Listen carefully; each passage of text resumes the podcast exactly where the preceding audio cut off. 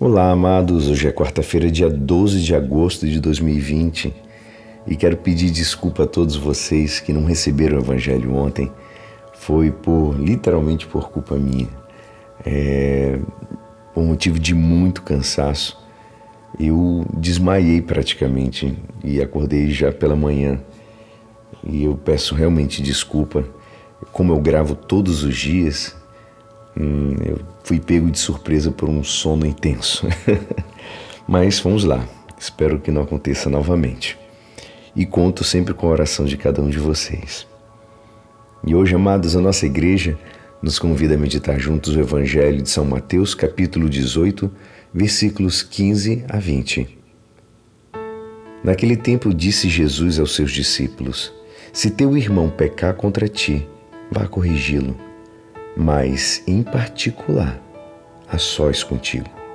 Se ele te ouvir, tu ganhastes o teu irmão. Se ele não te ouvir, toma contigo mais uma ou duas pessoas, para que toda questão seja decidida sob a palavra de duas ou três testemunhas. Se ele não vos der ouvido, dizei à igreja. Se nem mesmo a igreja ele ouvir, será tratado como se fosse um pagão ou um pecador público. Em verdade vos digo: tudo o que ligardes na terra será ligado no céu, e tudo o que desligardes na terra será desligado no céu. De novo, eu vos digo: se dois de vós estiverem de acordo na terra sobre qualquer coisa que quiserem pedir, isso vos será concedido por meu Pai que está nos céus. Pois onde dois ou três estiverem reunidos em meu nome, eu estou ali no meio deles. Esta é a palavra da salvação. Amados, hoje, nesse nosso evangelho, fragmento do evangelho, o Senhor nos ensina três importantes modos de proceder que frequentemente a gente ignora. Uma, das, uma delas é compreensão e advertência com um amigo ou com um colega. A gente tem que fazer ver com discrição, e reservadamente, com claridade, o seu comportamento equivocado para que lhe acerte o seu caminho na vida. Esse tem que ser falado com amor, com carinho. A segunda coisa é que todo cristão tem o direito de solicitar dos nossos sacerdotes o perdão de Deus e da sua igreja. O psicólogo em um determinado momento pode apaziguar o seu estado de ânimo. O psiquiatra, em um ato de medicina mesmo, pode conseguir vencer um transtorno que você possa ter. Ambas atitudes são muito úteis, mas insuficientes para determinadas situações. Só Deus é capaz de perdoar, apagar, esquecer, pulverizar, destruindo o pecado pessoal.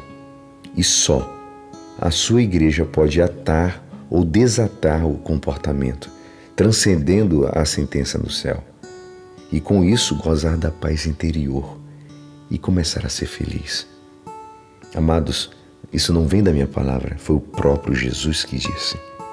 E a terceira, amados, é que nós temos o privilégio de ter a Eucaristia para nós, a Santa Comunhão mas temos mais que Jesus nos ensina hoje.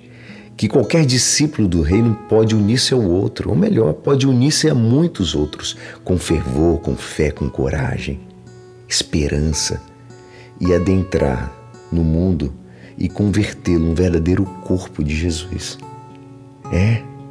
Por exemplo, nós, eu e o Padre Renato, todos os dias das 15 horas a gente reza o texto da Divina Misericórdia de segunda a sexta. Quando a gente se une a mais de 700 pessoas em oração, a gente faz Jesus presente ali nas nossas orações, nas nossas súplicas. Jesus está presente, assim como ele está presente na Eucaristia. Ele está nesse corpo místico. Que Deus nos abençoe. Que Deus nos fortaleça na fé, na união e oração. Que possamos ter o cuidado e o amor ao falar com nossos irmãos. E é assim Esperançoso que esta palavra poderá te ajudar no dia de hoje que me despeço. Meu nome é Alisson Castro e até amanhã. Amém.